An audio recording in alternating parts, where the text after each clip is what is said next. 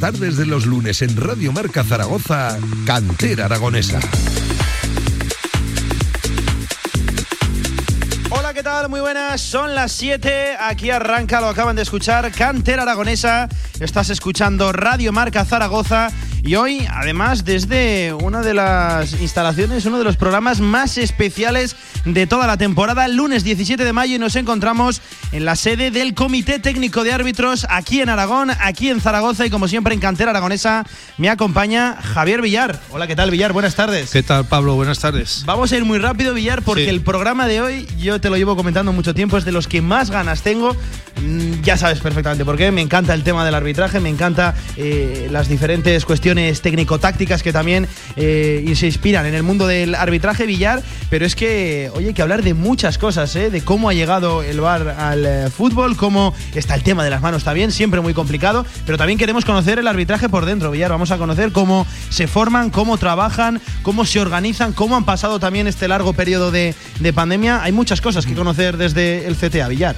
Ya sé, Pablo, que es tu vocación, tu profesión frustrada, ¿eh? la de ser árbitro. Nah, tampoco. Pero con los años que tienes, yo creo que hoy de aquí puedes salir eh, aleccionado y a lo mejor Sí. te apuntas a algún curso de, entre- de- de árbitros no muy lejano. Bueno, bueno, ya sabes que yo en mis A ti ya sé que te gusta mucho. En mis tiempos muertos reviso cómo está un poquito el protocolo del bar, cómo está también el tema sobre todo de las manos, que es el que eh, pues más ampollas se está levantando durante esta temporada. Me gusta ser siempre muy bien informado, Villar. Oye, vamos a ponernos ya manos a Sí, la sí. obra. Desde el Comité Técnico de Árbitros, en primer lugar, saludo a Paco Ramo, al presidente del Comité Técnico de Árbitros. Hola, ¿qué tal, Paco? Buenas tardes. Hola, buenas tardes. Lo primero de todo, gracias por acogernos. Nada. Además, hoy estamos de etiqueta, ¿eh? en el Salón de Actos concretamente, programa por todo lo grande. La primera que quiero preguntarte, ¿cómo estáis? ¿Cómo ha ido la pandemia? Se habla de cómo ha vuelto el fútbol, cómo han vuelto también eh, los árbitros, cómo está yendo esta atípica temporada, porque hay que decir que está siendo muy extraña para todo el mundo. Bueno, pues ha sido igual de duro para el arbitraje como para los futbolistas, como para el deporte en general. La verdad es que lo hemos pasado mal. Los chicos han tenido que estar pues en confinamiento, sin entrenamientos, no hemos podido hacer el seguimiento, Sí, no sí, hemos sí. podido hacer el seguimiento que queríamos. En fin, con ganas de que esto pase, de empezar una nueva temporada, creo que gracias a, por mucho que se critique, gracias a Federación y gracias a, a- a los clubes, a, a todos los estamentos, la temporada va a concluir, va a concluir bien. Y bueno, pues ahora prepararnos para la próxima. La hemos salvado bien. Yo Correcto. Mm, veo muchos partidos, sobre todo de tercera división, también de segunda B. Me gusta acercarme al Pedro Sánchez, sobre todo porque es el que más a mano nos pilla aquí eh, en Zaragoza. Y veo buen nivel de, de- de arbitraje, sobre todo en la tercera división, en nuestros árbitros, en nuestros colegiados aragoneses. Sí, nosotros todavía les exigimos más. Se nota también, eh, igual que se notaron los jugadores, se nota también la inactividad, eh, la falta de entrenamientos, esa motivación que, que no sabíamos la incertidumbre si se iba a poder continuar o no. Al final, nosotros sí que notamos quizá alguna cadencia, pero los chavales están acabando la temporada fenomenal. Mm, Noto esa exigencia, ¿eh? Sois muy exigentes, queréis mejorar todavía más el nivel del, del arbitraje, Paco. Tiene que ser así porque los propios equipos y entrenadores, si tú ves fútbol, no lo exigen. Y además, si queremos formar y queremos llegar a, a la élite, eh, tienen que ser los mejores.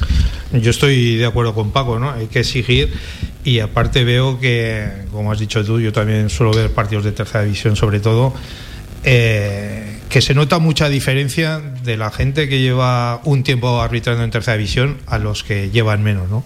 Y eso es lógicamente la experiencia y el rodaje, ¿no? Me imagino. Pero está muy bien que digas eso de, de que hay que exigir porque si nos acodamos mal. A ver, eh, desde que yo estoy en el comité hace cuatro años, indudablemente eh, sería, sería, creo que mal educado no acordarnos de Raúl Pardo, de la labor que, Sí. que hacía. Entonces nosotros ideamos un plan de carrera, que es los cursillistas. Hacemos ya una previa selección, porque con todos no podríamos, pero desde ahí lo que hacemos es formar, formar con un nivel de exigencia para que lleguen arriba. Y ahí vamos haciendo filtros. Ahora hemos recompuesto el tema con, con un fichaje para, para suplir, si se llama, pues, si poder suplir. Eh, hemos cogido a Javier Martín Moraleda, está haciendo una gran labor. Lo supervisan un- el vocal de, de- de plan de carrera, Javier Doñate. En fin, estamos haciendo equipo pero por, la exigencia. El fútbol femenino no te lo dejes atrás, tenemos que trabajar porque se nos estaba quedando un poco atrás. Hmm. Ahora tenemos un, nuevo cursillo con 10 con diez chicas, con un buen, yo creo que una buena proyección, con, interés, y esa es nuestra función. y lo que queremos es no quitarle la ilusión y que realmente se tomen el arbitraje con el máximo rigor. Mm, fíjate, Paco, has dicho muchos nombres. Eh, tú eres la cabeza visible al final del Comité Técnico de, Árbitros, pero está compuesto por mucha gente. Cuéntanos, siempre que vamos a algún club, porque Cantera Aragonesa casi siempre vamos a, pues a diferentes clubes. La semana pasada estábamos en el Olivar y hacemos una pregunta a los presidentes: ¿qué volumen de licencias, qué volumen de, de chavales, de jugadores manejamos? Te la hago adaptándola al arbitraje. ¿Qué nivel, cuánta gente de, cuántos árbitros tenemos en Aragón en diferentes categorías, desde el fútbol formativo, desde el fútbol base hasta la cúspide? Pues alrededor de 460 árbitros y 36 chicas árbitras número para estar orgulloso, aunque creo que queréis más, por lo que Sí, claro, queremos más para no, para no sobrecargar los fines de semana, porque claro, eh, en mis tiempos nos metían más partidos que ahora, pero aún con todo, el nivel que les exigimos no es para que piten tres, cuatro partidos el fin de semana, sino para que lo que piten, lo piten eh, sabiendo que están haciéndolo bien. Y hablas de cursillos, eh, ¿Se ha notado en estos últimos tiempos, y más todavía con lo de la pandemia, que haya un interés? ¿Se han acercado por aquí más gente que anteriormente para, para poder ser árbitro, para interesarse con qué hay que hacer? No, no, el año COVID ha sido demoledor también, donde teníamos a lo mejor... Eh, eh, que se presentaban 100, 110 chicos para hacer una selección, un, cursillo de 75. Este año me parece que no hemos pasado de 45 chicos los que se han presentado. Al final eh, afectaba a todos, claro, indudablemente, los desplazamientos, el estar encima, el retraso del cursillo, el no poder, el cursillo anterior no poder haber debutaron y prácticamente se cortó en fin, ha sido un desastre para nosotros también. A ver si se me entiende bien lo que quiero decir ahora. Ojo. Eh, sí, no. Anteriormente, hace muchos años, eh, la gente, había muchos que, se presentaban a hacer esos cursillos de árbitro, eh, lo que dices tú, porque se pitaban muchos partidos en el fin de semana y se sacaban un dinerillo que venía muy bien, ¿no? Ahora con todo esto de la pandemia, con la crisis que hay, esto se deja notar, ya dices que no, y, yo pensaba que, me ibas a contestar que sí, porque habrá gente que se habrá quedado en el paro, gente que habrá dicho, pues mira, igual si me meto árbitro, pues puedo sacar ahí un dinerillo. Es que la gente está confundida con el dinerillo del arbitraje. Eh, si descontáramos colegiación, si ahora mismo la ropa que se la tienen que pagar ellos, a pesar de que intentamos, en, el año de pandemia se la hemos regalado, pero nuevamente el comité también tiene sus problemas económicos si descontar después las horas que tienen que meter es irrisorio. a ver, nosotros avisamos en los cursillos, el chaval que se mete porque quiere ganar dinero no llega a dos años. Se ha equivocado, ¿no? Se ha equivocado, sí. Es algo muy vocacional. Yo, estoy de acuerdo contigo, Paco. Eh, el que es árbitro y el que es buen árbitro, sobre todo, es porque le gusta ser árbitro. Nadie se mete aquí para una segunda oportunidad, ¿verdad? Como buscando pasar el tiempo. Aquí te tiene que gustar. No, no, ahora mismo con el nivel de estudio que les exigimos, nivel de preparación física, eh, el dinero va al mar. Indudablemente no vamos a tampoco a, decir tonterías. El dinero viene bien cuando un árbitro se lleva unas perrillas pues para, para comprarse pues a lo mejor una raqueta de pádel para jugar al pádel, indudablemente para sus vicios llega ahora. Mm. Eh, para mantenerte verdaderamente hasta que no llegas a fútbol profesional no aquí vivir de ello. no no ni vivir ni permitirle grandes aspavientos eh. Muchas preguntas para el eh, presidente del Comité Técnico de Árbitros. Saludo también a Víctor Mateo, el director técnico del CTA, del Comité Técnico de Árbitros aquí en Aragón. Además, Víctor ya lo tuvimos también cuando fuimos a hacer el cantera aragonesa la Federación Aragonesa de Fútbol. Hola, ¿qué tal, Víctor? Buenas tardes, ¿cómo estás? Buenas tardes, pues muy bien, encantado otra vez de coincidir con vosotros. ¿Te gustó y, has repetido, eh? Sí, la verdad que me gustó mucho la experiencia y bueno, aquí estamos en nuestra casa para resolver todo aquello que queráis, todo que podamos. Hay muchas dudas esta mañana cuando en directo el Zaragoza hemos anunciado que íbamos eh, esta tarde, que íbamos a venir aquí al Comité Técnico de, Árbitros. Eh, mucha gente nos preguntaba sobre todo por el tema de las manos. Pero yo quiero ir más allá del tema de las manos y quiero indagar en el protocolo del, del video arbitraje a día de hoy protocolo que, como todo el mundo sabrá, solo lo tenemos en primera y segunda división. También vamos a hablar de la segunda división B, de, la tercera división, que al final es un poco lo que nos eh, copa en este cantera aragonesa. Pero ¿cuánto ha cambiado el arbitraje de aquí a 10 años atrás? No mucho más, Víctor, ¿verdad? ¿Cómo ha cambiado la película? Pues la verdad que de la noche al día, aparte de la exigencia eh, para el comité de árbitros en general, eh, las categorías profesionales y como hablábamos en las categorías base, igual que nosotros exigimos cada vez vez más a nuestros árbitros eh, toman consonancia porque eh, el fútbol va avanzando, la profesionalización de los clubes desde amateur, desde los niños, vemos unos entrenadores mucho más preparados, a los árbitros les exigimos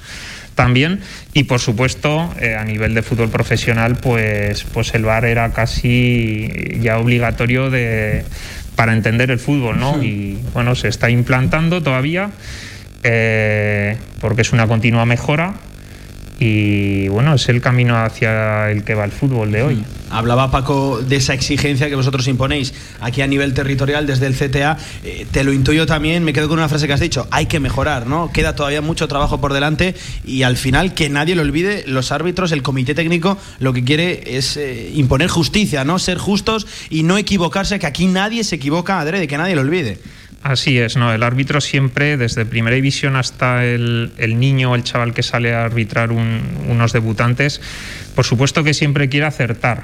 Y, hoy en día eh, el nivel de exigencia es tan alto que, cualquiera puede verse un vídeo, eh, puede ver una jugada como ha actuado, puede ver ese acierto, ese error, lo que ha hecho bien, lo que ha hecho mal. Y todos tenemos que ser conscientes que de los propios errores, eh, cómo saber mejorarlos desde el principio hasta el final, ¿no? Y de esto va desde, como te comento, desde el base eh, hasta el que está en el bar y, a lo mejor tiene una actuación que no es la que todos desearían, ¿no? Mm, has hecho un trabajo en equipo, sobre todo, ¿verdad? Por supuesto.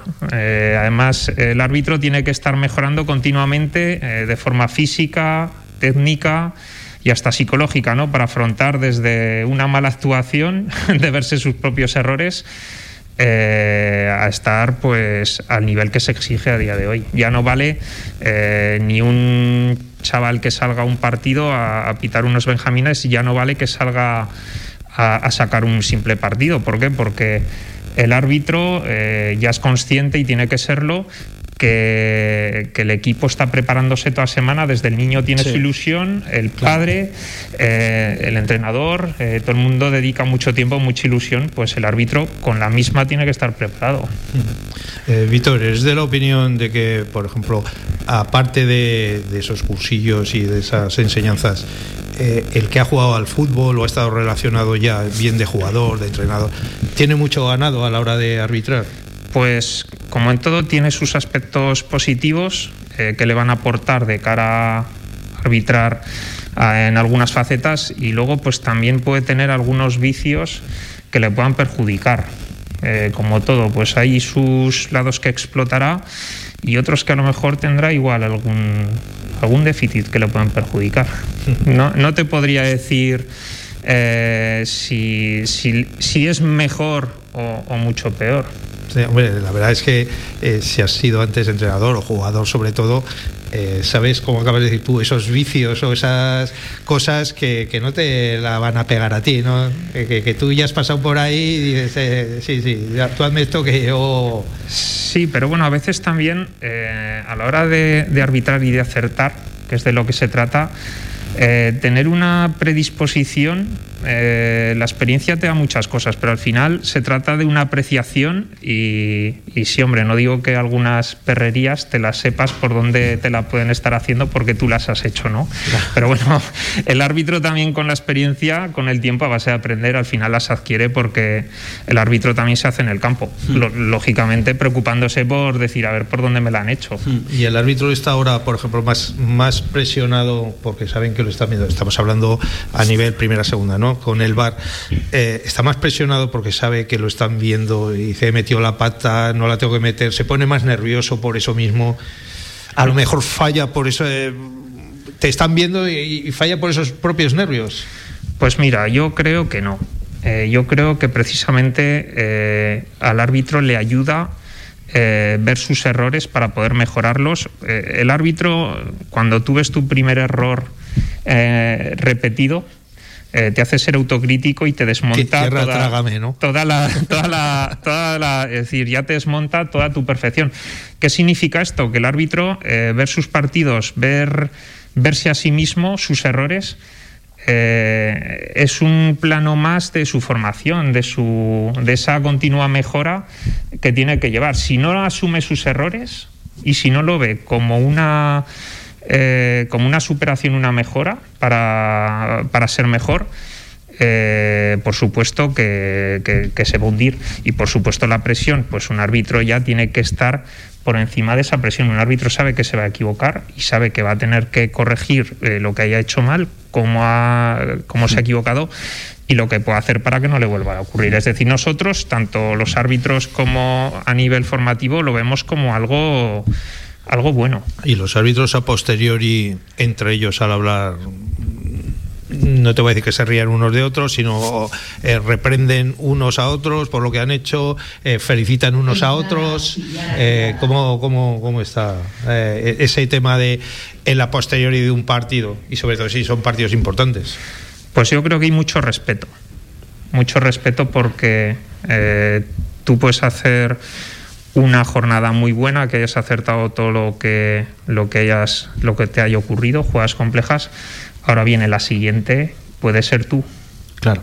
Y o te ha pasado a ti, o te ha pasado a ti. Es esa, em, esa empatía que tienes que, que nadie está libre de, del error. Y si no lo has pasado, lo vas a tener.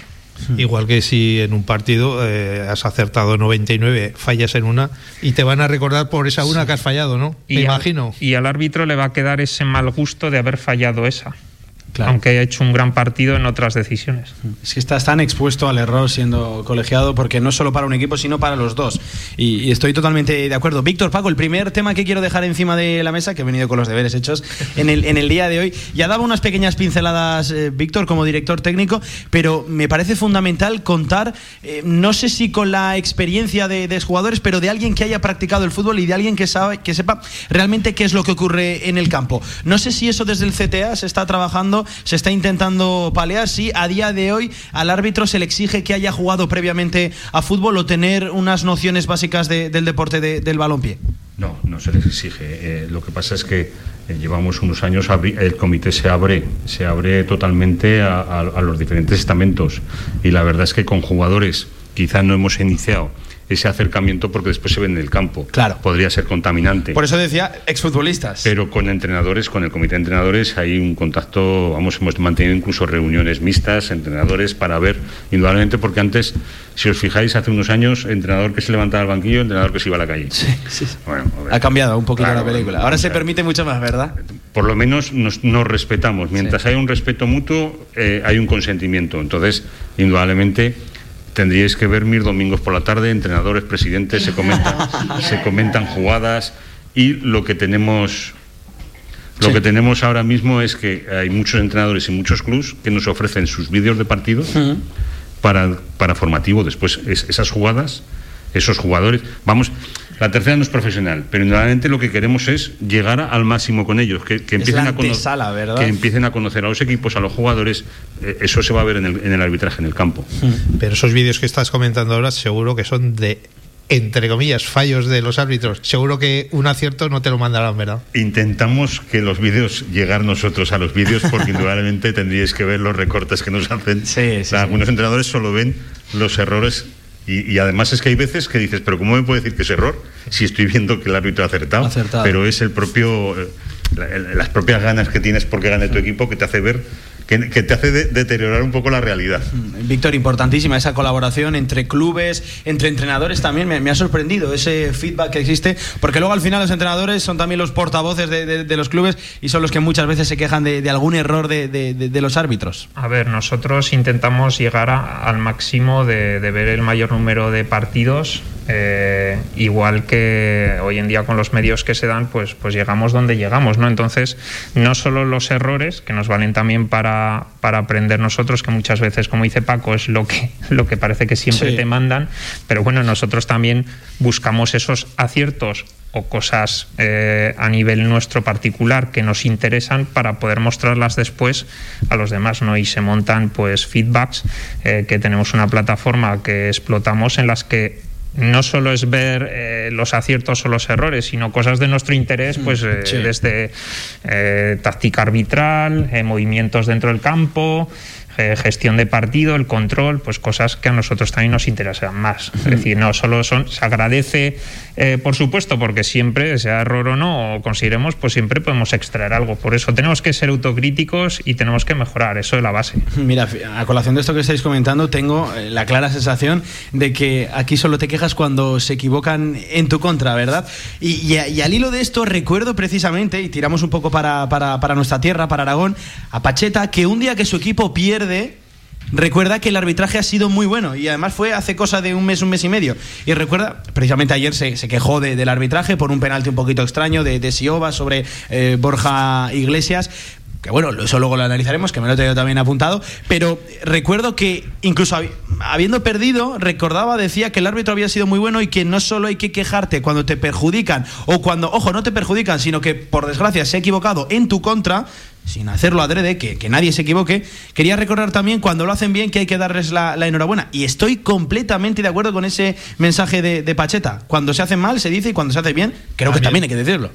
Pues por supuesto, ¿no? Siempre también te gusta que, cuando has hecho bien tu trabajo se reconozca, pero bueno, el árbitro siempre tiene que estar. Tampoco le puede valer la autocomplacencia decir que bueno soy, que bien lo he hecho, porque eso no nos vale, porque si no nos vamos a fiar y, y nos vamos a equivocar a la semana siguiente. Ya sabemos que esto va es una ola, ¿no? Hay a veces que el árbitro tiene mejores actuaciones o aciertas más, aciertas menos, pero tenemos que estar siempre en acertar todo lo que, lo que podamos. Es que además un árbitro tiene que estar dentro del campo, tiene que estar pendiente de la jugada, tiene que estar pendiente del entrenador, tiene que estar pendiente de la afición. Es que son muchas cosas, ¿no? A la vez que tiene que estar pendiente de todo. Sobre todo se resume en concentración tiene que estar permanentemente concentrado para que no le pillen nada precisamente fuera de juego o para equivocarse en uno. Oye, Villar, qué bueno estás siendo, ¿eh? Con lo que te has quejado tú delante mío de los árbitros. y, es llegar aquí a la casa, ¿eh? Como dices tú, del enemigo y te portas más bien. ahora, ahora, viene aquí con las orejas gachas, pero ya os digo que este, este Yo he quedado ¿eh? muy bien antes con lo que ha dicho el presidente de que yo he visto árbitros de tercera división mm, mejores y peores. a decir, peores. pero yo creo que es por culpa de eso, inexperiencia, poco tiempo en la categoría no sé, todas esas cosas que eso influye. Lo o que al final has visto la mala tarde de una persona. También puede ser, pero bueno. Si pita 100 y ves solo la, la, que no está del todo acertado, pues te vas a quedar siempre con la percepción de que es un mal colegiado. Pero, escucha, Pablo, también he visto jugadores fallar goles cantados y he visto defensas hacer pifias enormes y porteros que se las han comido. O sea que eh, eso también es verdad. Paco, ¿querías hablar? Sí, que falla un concepto, además, que, que cuando vamos a ver un partido igual me da de tercera división que de preferente que de Benjamines el aficionado lleva en la cabeza la primera división y la segunda división. Claro. Y esto no es así. No es así, efectivamente. hay un nivel de, fútbol y hay un nivel de arbitraje que tenemos que evolucionarlo hacia arriba, pero, pero en un partido Benjamín hay un árbitro Nobel y en un partido de tercera división hay un árbitro de tercera división. No nos olvidemos que no es profesional, que, está evolucionando también. Importantísimo esto, es ¿eh? siempre el nivel del arbitraje ligado al nivel también de la categoría. Víctor Paco, aguantarme un segundito que vamos a lanzar una primera pausa y enseguida volvemos porque tengo cosas apuntadas, quiero preguntar muchas cosas aquí desde el Comité Técnico de Árbitros en Aragón. Una pausa y volvemos, cantera aragonesa. ¿Te gustaría sentir la deportividad en estado puro? Llévate este mes con la compra de un Mercedes Clase A el paquete deportivo AMG totalmente gratis. En exclusiva, Agreda Automóvil te ofrece esta promoción válida únicamente para vehículos en stock y hasta fin de existencias. Agreda Automóvil, concesionario oficial Mercedes-Benz y Smart en Zaragoza, frente al campo Los Enlaces. Mira, palomas, ¿les podemos echar pan? No, no hay que darles comida, ni a las palomas, ni a los patos. No es bueno para ellos. Y además, los restos que se quedan por ahí atraen a las ratas y cucarachas. Y eso no nos gusta, ¿verdad? Dar de comer a los patos y a las palomas sobra, porque sus sobras alimentan a las plagas. Por tu salud, por tu ciudad, no lo hagas. Ayuntamiento de Zaragoza. Si todavía no tienes la aplicación de Radio Marca Zaragoza, descárgala ya. Todos los podcasts de tus programas preferidos, nuestras redes sociales y la radio en directo estés donde estés. Radio Marca Zaragoza. El deporte es nuestro. Albema, alquiler y venta de maquinaria para la construcción, venta de herramienta y materiales, morteros técnicos, químicos, cerámicas, aislamientos, tabiquería seca y así hasta 4.000 referencias en stock. Empresa zaragozana con más de 35 años. Les esperamos en nuestras instalaciones en Camino de Cogullada 24. Teléfono 976 47 17 98. Cantera Aragonesa, tu programa de fútbol regional en Radio Marca Zaragoza.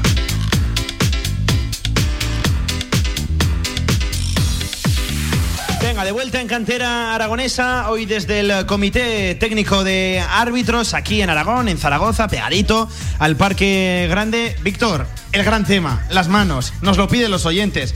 Cuéntame, porque yo siempre a estos de la tertulia les digo que estas navidades, cuando tuve ah, una semanita de, de, respiro, tampoco creas que me dan mucho más con este Real Zaragoza, y estuve repasando un poquito la reglamentación, cómo está el tema de, de las manos, y fíjate que fui con unas dudas a revisar esas normas y salí con más dudas con las que acudí a, leer ese reglamento. Cuéntame porque no lo acabo de entender y es que cada semana parece que entra una nueva circular y ahora me acaban de dejar muerto también cuando me entero de que International Board el año que viene va a cambiar otra vez el tema de, de, de, de las manos. ¿Qué pasa? Porque me da la sensación de que llevamos así 25 años. Pues bueno, eh, el tema de las manos pues es un planteamiento que viene de, pasado, de presente y como bien dices, de cara al año que viene, de futuro.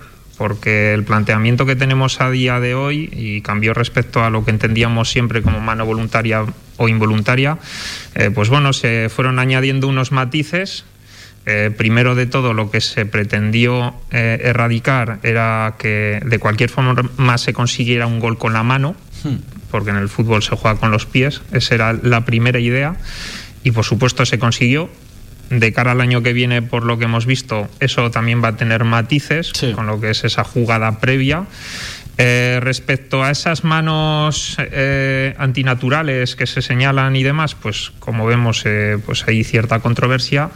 Veremos a ver eh, las circulares, que, como bien haces referencia, a ver en qué sentido tienen, porque bueno, mm, es obvio que, que es un tema de debate, ¿no? Y podríamos analizar caso por caso y bueno, eh, en algunas, algunas veces pues los mismos árbitros eh, nos ocurre que discutimos la misma jugada, cada uno tenemos una opinión, son esas jugadas que no son blanco, negro ni grises y al final los árbitros eh, nos guiamos por esas circulares que muchas veces eh, pues al aficionado de a pie pues no, no llegan todos esos, esos, detalles, esos matices que sí. muchas veces los mismos árbitros a través de los seminarios, jornadas formativas, semana a semana eh, van, van viendo eh, y van analizando.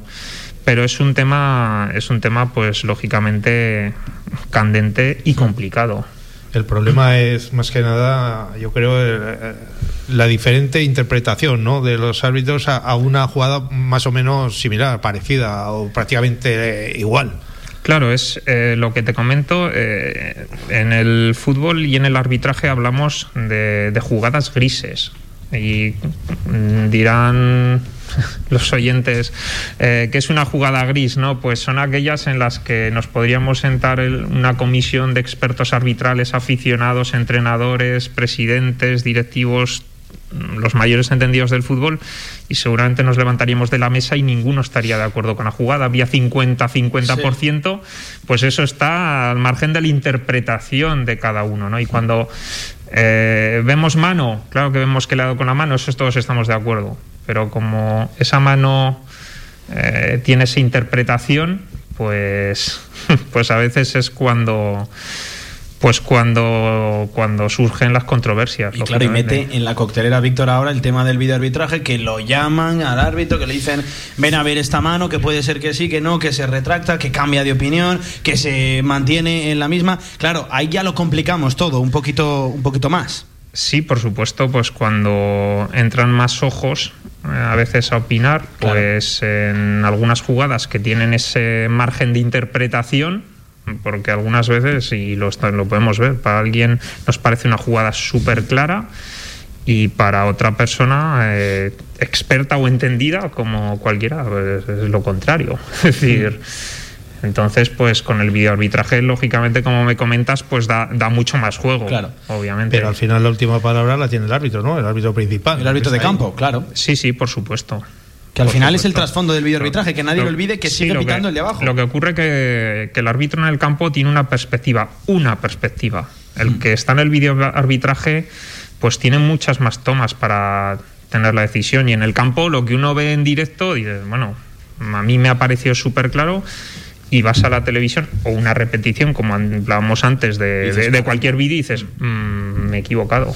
Pero la verdad es que eh, normalmente, como dices tú, el que está en el videoarbitraje tendría que tener la razón y tendría que verlo mucho mejor que el árbitro de campo, ¿no? Y, y- y todo cuando te llaman es que tienes razón el que, el que te ha llamado. Si no, no te llamaría, creo yo.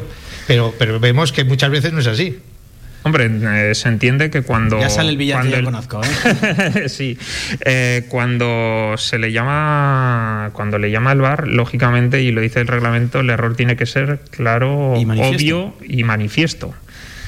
Eh, cuando a lo mejor hay alguna disfunción en ese sentido es porque a lo mejor no ha sido tan claro, Hmm. obvio y manifiesto.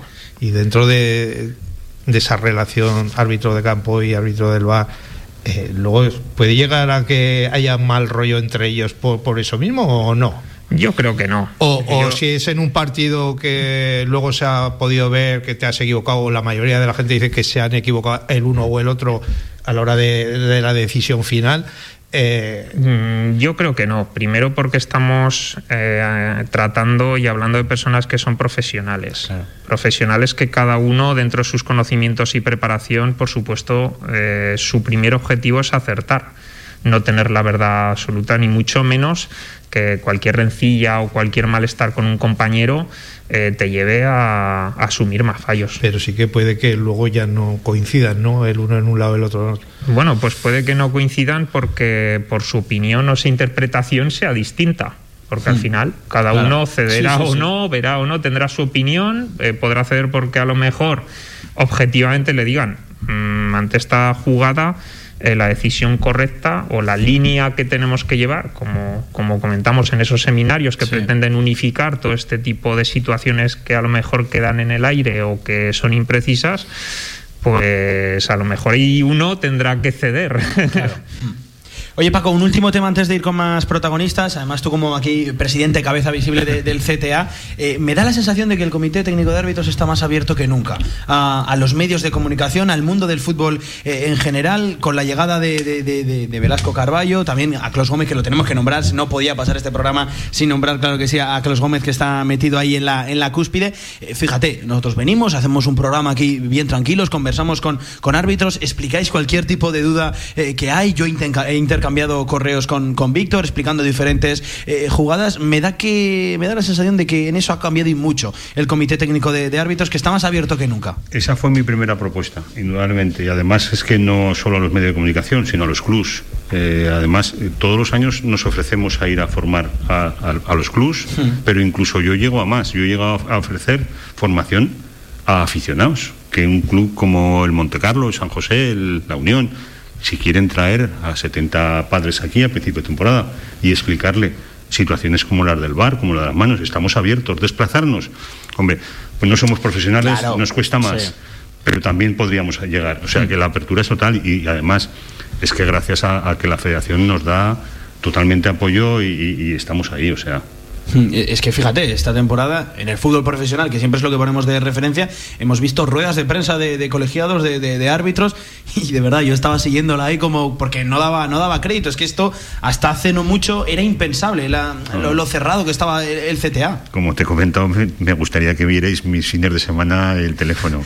A mí me llaman presidentes, entrenadores, algún jugador, algún aficionado que consigue el teléfono porque se lo da. ¿Y coges a todos o Sí. según quien llama ver, no lo coges? eh, no, no, a todos. A todos. Y a todos, indudablemente, y si tengo que reconocer propios errores, también los reconozco. Sí. Eh, lo único que, que sí que les hago ver es, es la frase que, que tenéis en la puerta. El fútbol no es un deporte perfecto, no, pretenden, no pretendan que el arbitraje lo sea. Claro.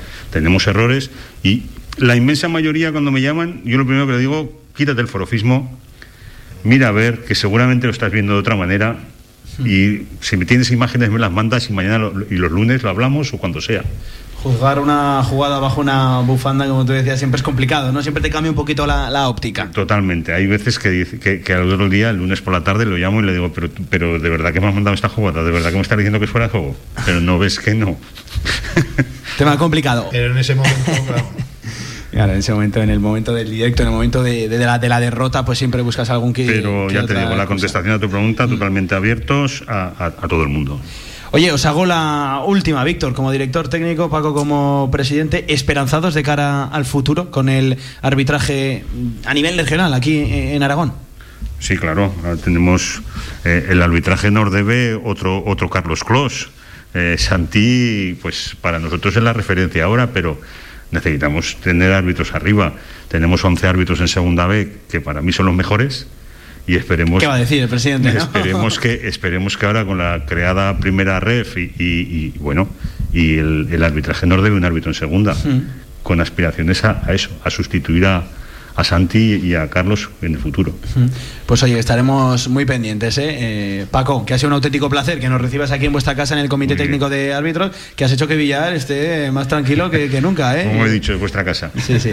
Víctor, eh, lo dicho, que ha sido un auténtico placer, ya lo sabes, no es la primera vez que, que hablamos. Muchísima suerte y que esas jugadas que decimos que son grises, que pues poco a poco todo el mundo vaya reconociéndolas. Ojo, creo, y voy a tirar precisamente de no corporativismo, creo que los medios de comunicación también tenemos mucho que ver ahí y tratar de, de informar no solo cuando se equivoca un árbitro, sino tratar de dar una cobertura general a todo este tipo de, de acciones un poquito más extrañas. Pues muchas gracias sobre todo por dejar explicarlo desde el colectivo.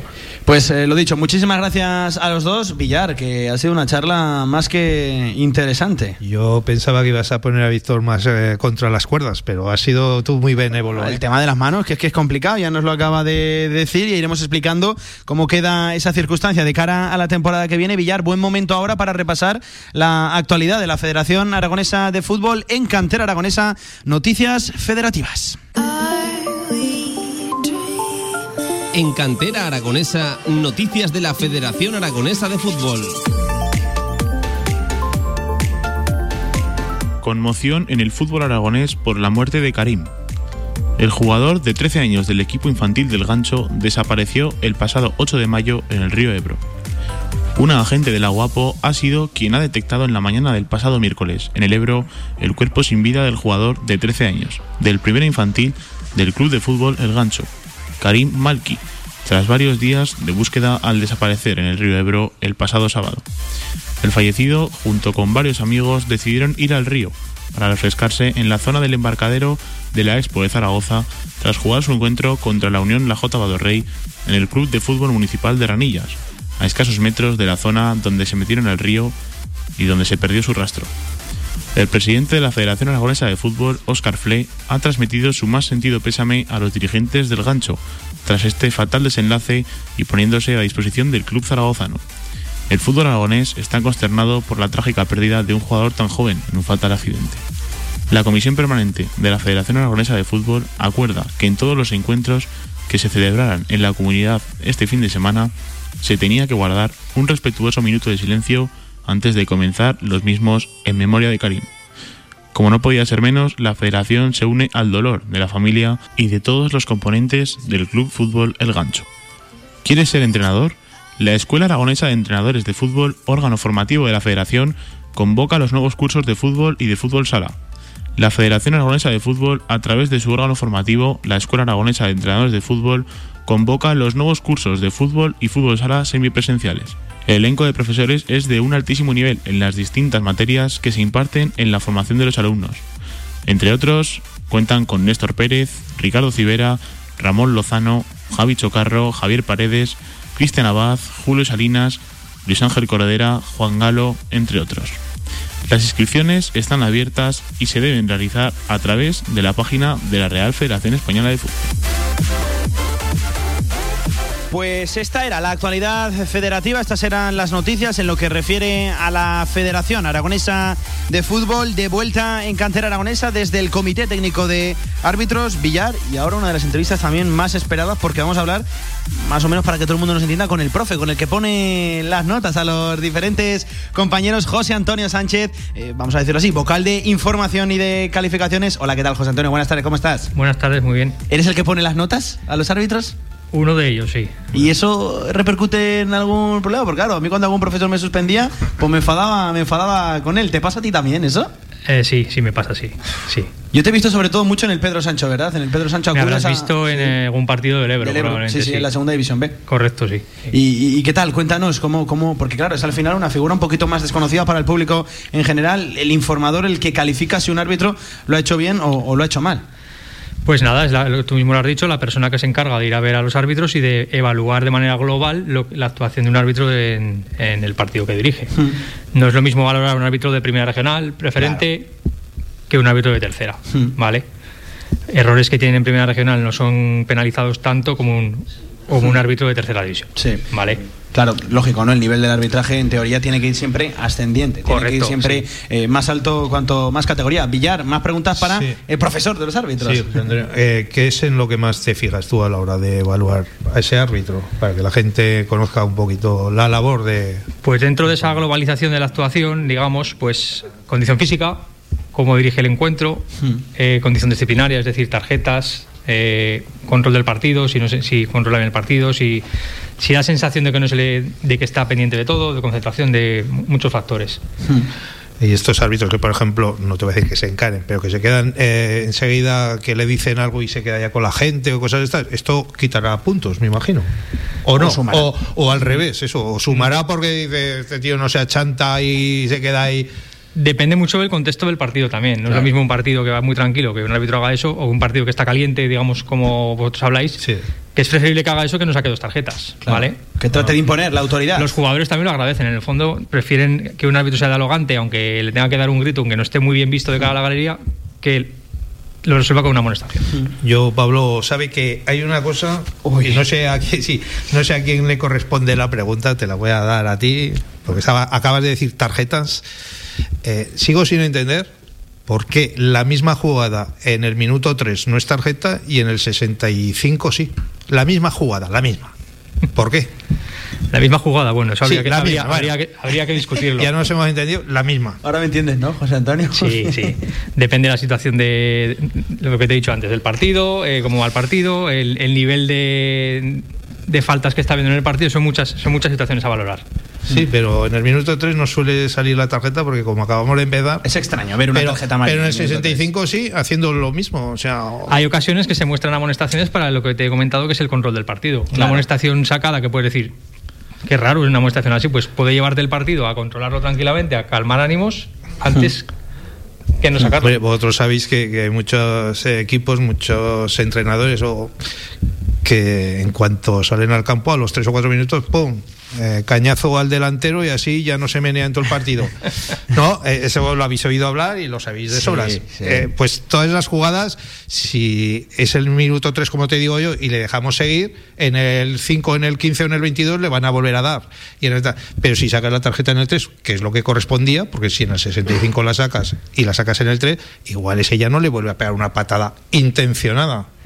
O se la da, pero se lo pensará antes de, volverse, de volvérsela a dar. Eso sí que puede ser verdad, pero todo depende, ya te he dicho, Claro, de la situación del partido, el partido que es. Hay partidos que se juegan muchas cosas, otros que se juegan menos cosas.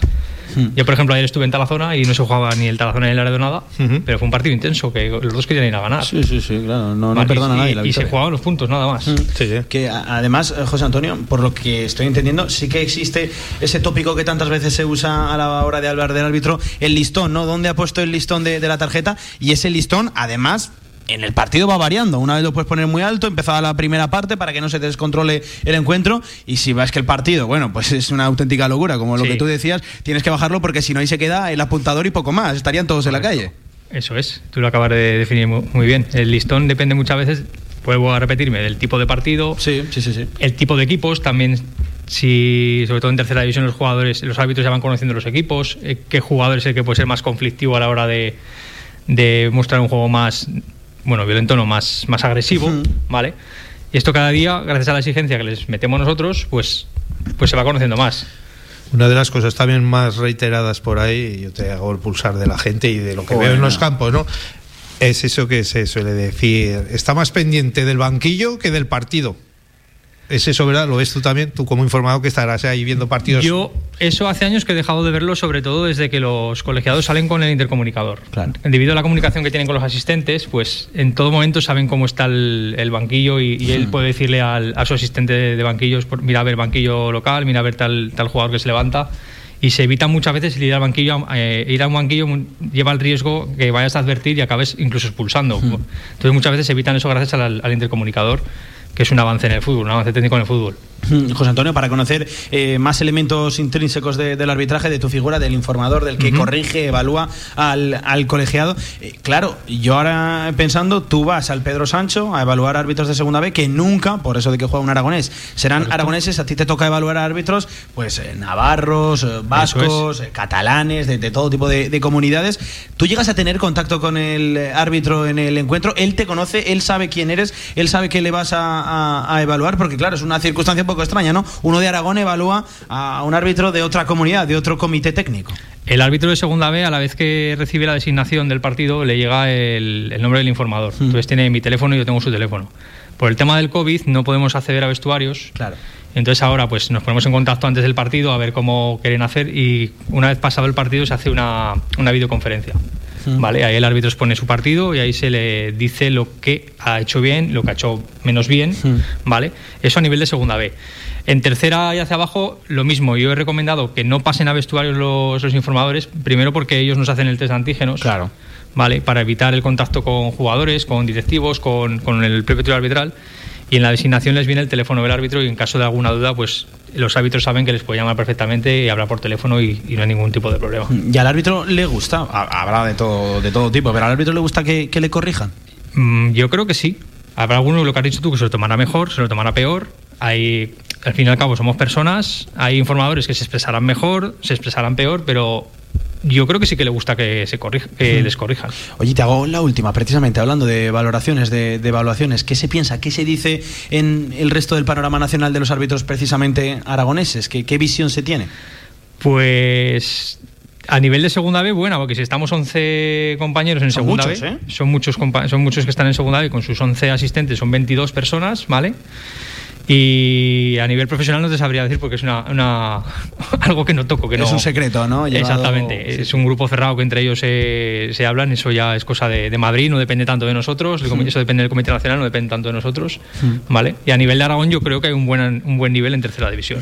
Fíjate, pues le preguntaba precisamente a Paco y a Víctor si estaban esperanzados. Bueno, pues tú al final eres el que está en el campo, el que los evalúas. ¿Ves buena materia arbitral? Yo comparando con otros comités, yo creo que estamos a la cabeza en la segunda B, ¿vale? Porque ¿Sí? Yo creo que sí, yo lo que los que están en segunda B yo los he visto en tercera división, o sea, los he visto ir subiendo desde que son digamos desde que empiezan hasta que han llegado a segunda B y viendo lo que pasa por aquí, pues un nivel parejo incluso superior a lo que pasa por aquí. Pues fíjate. Hay comités y comités debido al número de licencias, Claro. no es lo mismo arbitrar en por decirte algo en Andalucía que arbitrar en comité pequeño, que sea por ejemplo La Rioja, por el tema de licencias, porque es más, más reducido. No digo que sea menos nivel, ¿eh? pero yo creo que sí que estamos a la cabeza de la segunda. ¿Y hay comunidades con más peso que, que otras? ¿Tú crees? Pues no lo te sabría decir. no te sabría decir. Pero probablemente sí.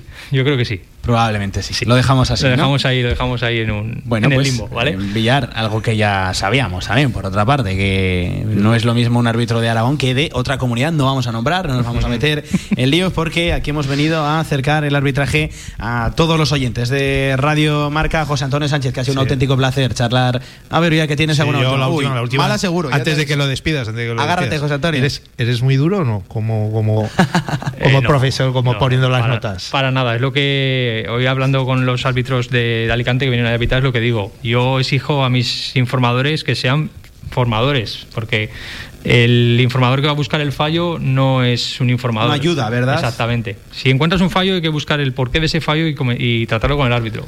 No es salir con la guadaña, mira, dos fallos, tres, ya está, se acabó, suspendido el informe. No. No. Hay que buscar un porqué y hay que, y hay que ser constructivos. Al fin y al cabo estamos hablando con una persona que es joven, que está Claro. empezando en esto y que no y que tiene que recibir, pues digamos, un empujón para corregir sus errores. Acabas de decir suspendido el informe para que un árbitro, por ejemplo, descienda. ¿Cuántos informes negativos tiene que tener? ¿O, o- o cómo funciona eso? ¿Un tanto por ciento a la temporada? O... No depende solo de los informes, porque están las pruebas físicas y están los exámenes técnicos. Es un global de, de las tres cosas, ¿vale? Evidentemente, si llevas malas notas en los informes, tienes más probabilidades de descender que si llevas buenas notas para ascender. Pero todo computa. Si físicamente, por ejemplo, sacas un 6 en las pruebas y, y hay un árbitro que saca un 10, probablemente va a estar por encima de ti a la hora de... de- Pero si tiene un 10 en las pruebas físicas y los informes tuyos tiene un 4, No, ¿qué pasa? Pues probablemente si tiene un 10 en las pruebas físicas y lleva mala nota, probablemente se quedará a mitad tabla para abajo, pero tampoco descenderá. Son temas Sí, sí, sí. que se complementan Hay muchos baremos para, ¿vale? para medir a, a un, a un árbitro. El tema de los ascensos y descensos también muy complicado ¿eh? de, de entender en según qué caso, sobre todo en el fútbol profesional. Hay algún que otro árbitro andaluz en primera división que a mí me llama muchísimo la, la atención. José Antonio, ahora sí, un auténtico placer, ¿vale? Muchas gracias a vosotros. Villar, tú ya sabes de quién, de quién hablamos, ¿eh? Que le ha Aquí, pitado aquí- veces aquí Real no sé si lo sabéis, pero todos se han reído. Eh, Sí, sí, todos se han reído. Ya sabemos de lo que hablamos. Villar, última pausa de este cantera aragonesa y volvemos para cerrar el programa. Venga. Apoya la fuerza de tu tierra con Energía del Ebro. Energía 100% sostenible y natural comprometida con lo que quieres. Contrata tu tarifa y llévate la camiseta oficial del Real Zaragoza. Cambiar de energía es fácil. Cambiar de equipo no. Energía del Ebro, patrocinador oficial del Real Zaragoza. En Centro de Día Los Sitios somos especialistas en prevención y rehabilitación. Más de 25 años dedicados a la atención de enfermos de Alzheimer, Parkinson y otras demencias. Contamos con transporte adaptado para traslado, recogida y acompañamiento. Amplia experiencia con nuestros mayores nos avala. Centro de Día Los Sitios de Fundación La Caridad en calle Moret 4. Más información en el 976 22 88 91 o en lacaridad.org. En unas instalaciones modernas y elegantes se encuentra la Huerta del Figueral, cocina de calidad y actual para comer como en casa a buenos precios. La Huerta del Figueral, banquetes, reuniones familiares y eventos empresariales. Fácil aparcamiento junto a Stadium Las Fuentes. Info y reservas en el 976 420571 y en la lahuertadelfigueral.com. Cocina de sabor. You're way too beautiful, girl. That's why it'll never work. You have me suicidal, suicidal when you say it's over. Los lunes de 7 a 8 de la tarde, Cantera Aragonesa. Y en concreto hoy desde el Comité Técnico de Árbitros, recta final de este cantera aragonesa. Y estamos también con Carlos Cabañero, miembro de la Administración, de la Secretaría también, de ese Comité de las Designaciones. Vamos a preguntarle porque me interesa mucho el tema de las designaciones. Villar, Carlos, ¿qué tal? Buenas tardes, ¿cómo Hola, estás? Buenas tardes, buenas tardes a todos. Oye, ¿cómo va lo de las designaciones? Porque es muy curioso, sobre todo, lo dicho, estamos poniendo los ejemplos del fútbol profesional, pero quiero saber también cómo va el tema de las designaciones en Segunda B, en Tercera División, en, nuestro fútbol, siempre muy curioso. Sí, bueno, es un- una faceta un poco también a veces compleja, ¿no? Porque pues parece que, que es algo fácil y que podríamos darle un botón y que salieran todas, todas hechas, ¿no? Sí. Sería a lo mejor, digamos, lo más justo. Pero luego pues hay otras variantes que un poco influyen, ¿no? Eh, y que a lo mejor pues pueden nos llevan a, a retocar, digamos, esa- esa- ese automatismo intentar un poco pues designar eh, pues al mejor árbitro para cada, para cada partido y, y en beneficio de todos, ¿no? También hay, hay aspectos económicos que si quieres pues ahora también los, los comentamos, ¿no? Sí, sí, sí, me interesa muchísimo. Y pues a lo mejor respecto a la segunda B me hablabas, pues bueno, el- lo que es las designaciones de primera, segunda y segunda B son designaciones que hace el Comité Técnico Nacional, las hacen desde Madrid, entonces a, a nosotros nos llegan eh, los árbitros designados para primera y segunda con sus asistentes, ahí nosotros no nos vemos en nada. Y en segunda B nos nombran a- al árbitro que va a dirigir el partido, en este caso pues eh, un árbitro aragonés que va a ir con su asistente específico. Y ahí sí que nosotros nombramos a un árbitro que es el segundo asistente, digamos, el no específico, el no general, que es un árbitro de tercera división y que no es siempre el mismo, ¿vale? Entonces hay unas cuadras, digamos, eh, hay un, cada árbitro de segunda división B tiene un árbitro específico y un reserva, digamos, puede ir con uno o con otro según también estén disponibles o no. Y luego tiene un cuadro pues, de tres, cuatro árbitros de tercera división que son los que van variando, ¿no? Pues para que todos también entren un poco en esa rueda y, y vayan también prosperando, ¿no? Y luego ya está el nivel regional, digamos, eh, que está la tercera división, que aun siendo nacional, digamos que nos...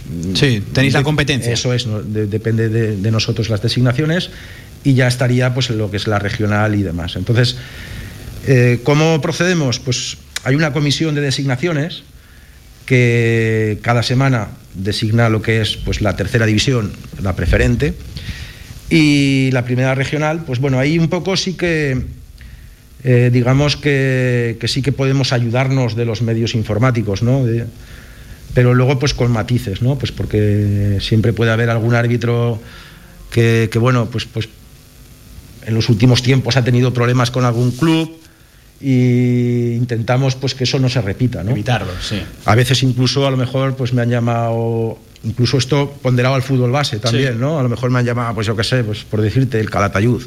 Oye, mira, que es que me has puesto a este árbitro y joder, que que ya hablamos de que tiene problemas el chaval con Con un jugador en con- con concreto, un jugador en sí. concreto, con un delegado y entonces para evitarlo, si es posible, entonces también intentamos en la medida de posible pues evitar eso, ¿no? A lo mejor yo lo sé, porque yo eso pues esas cosas, esos matices los intento anotar, pero a lo mejor se me ha pasado.